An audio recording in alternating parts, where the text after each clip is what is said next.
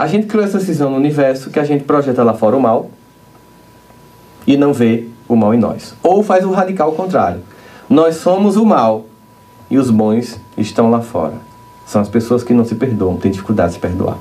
Elas conseguem enxergar só as sombras e não conseguem ver a luz. Ela divide o mundo e não percebe que a proposta do Evangelho não é de divisão de filhos bons e maus, mas de filhos que começam simples e ignorantes e vão num processo progressivo de melhora até alcançar estados angelicais.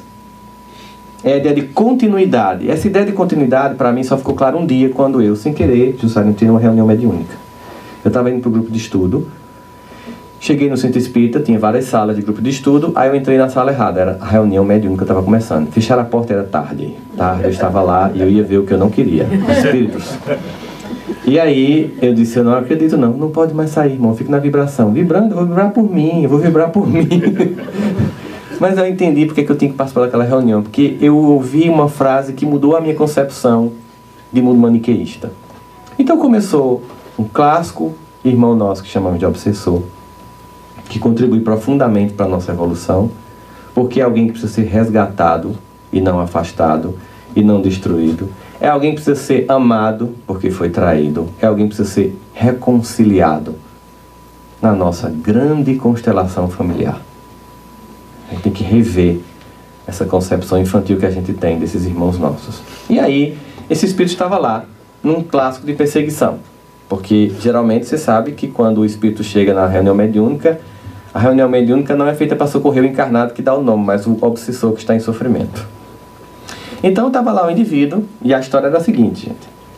Esse homem que vocês estão atendendo, ele entrou na minha casa com seus soldados, violentou minhas quatro filhas e esposa durante horas seguidas, me deixando ver tudo e só depois me matou.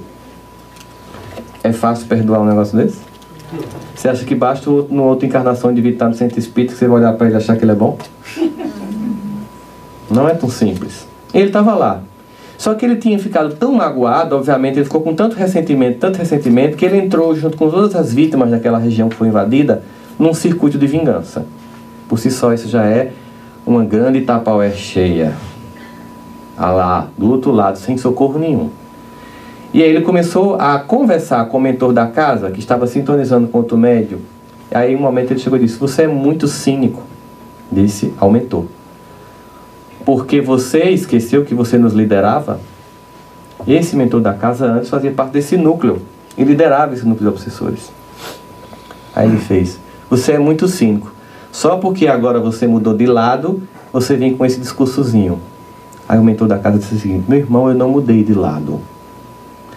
No universo criado por Deus, não existem lados, existem filhos. Todos somos filhos de Deus. E eu não mudei de lado, meu irmão, apenas continuei. E eu estou lhe convidando para continuar. Veja a diferença do conceito.